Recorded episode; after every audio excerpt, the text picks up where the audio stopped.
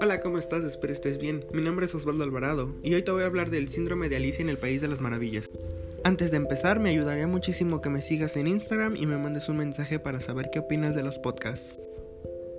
El síndrome de Alicia en el País de las Maravillas es un cuadro clírico, infrecuente y alarmante, caracterizado por episodios breves de distorsión en la percepción de la imagen corporal y del tamaño, distancia, forma o relaciones espaciales de los objetos, así como en el transcurrir del tiempo. Se ha descrito en contexto de migrañas, epilepsia, lesiones cerebrales, infecciones víricas y asociado a fármacos y drogas. Es muy frecuente en jóvenes, siendo los niños especialmente susceptibles. Generalmente su evolución es benigna, con recuperación completa en semanas o meses sin secuelas, aunque puede recurrir tras un periodo de latencia de años.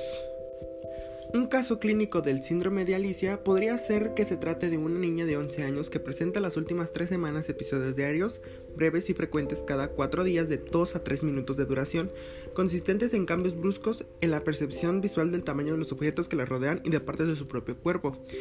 Ella dice, mis manos las veo grandes, el bolígrafo sobre la mesa lo veo más pequeño, tumbada en la cama me siento más pequeña, no presenta cefalia ni ahora migrañosa, tampoco asocia clínica infecciosa.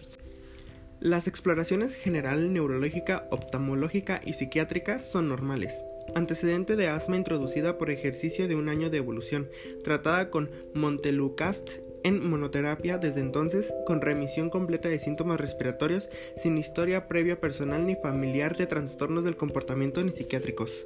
Montelucast es un fármaco ampliamente utilizado en el tratamiento del asma y presenta conocidos efectos adversos a nivel del sistema respiratorio y trastornos psiquiátricos, alucinaciones, irritabilidad, ansiedad, agitación, comportamiento agresivo, temblor, depresión, etc.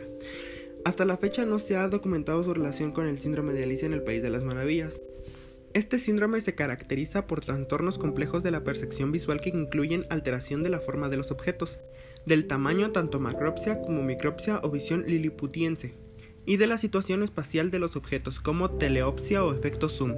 Presenta también distorsión de la imagen corporal como micro y macrosomatonosia, espero que lo haya dicho bien, así como dualidad física o somatofísica, que consiste en la sensación de tener dos cuerpos, otra ilusiones visuales frecuentes con palinopsia, etc.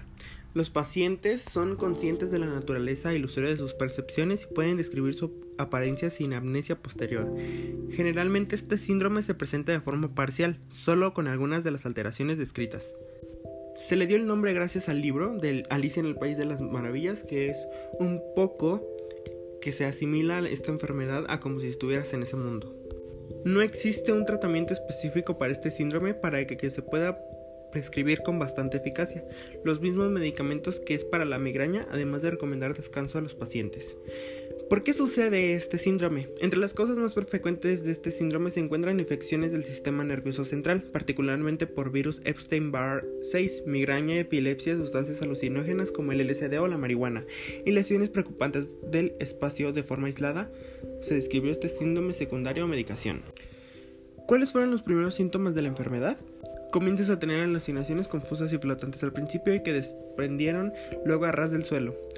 Los jóvenes, con los ojos desmerumantes abiertos, no hacían sino mirar a la alfombra uno al otro lado del respaldo de la cama.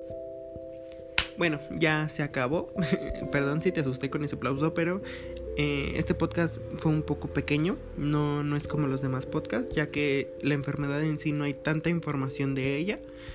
Espero que te haya gustado. Por favor, si te gustó, mándame un mensaje por Instagram y este me puedes decir qué otro otra enfermedad mental o qué otro caso misterioso puedo hablar en el podcast. Bueno, eh, sígueme en Instagram también y nos vemos en la siguiente. Adiós.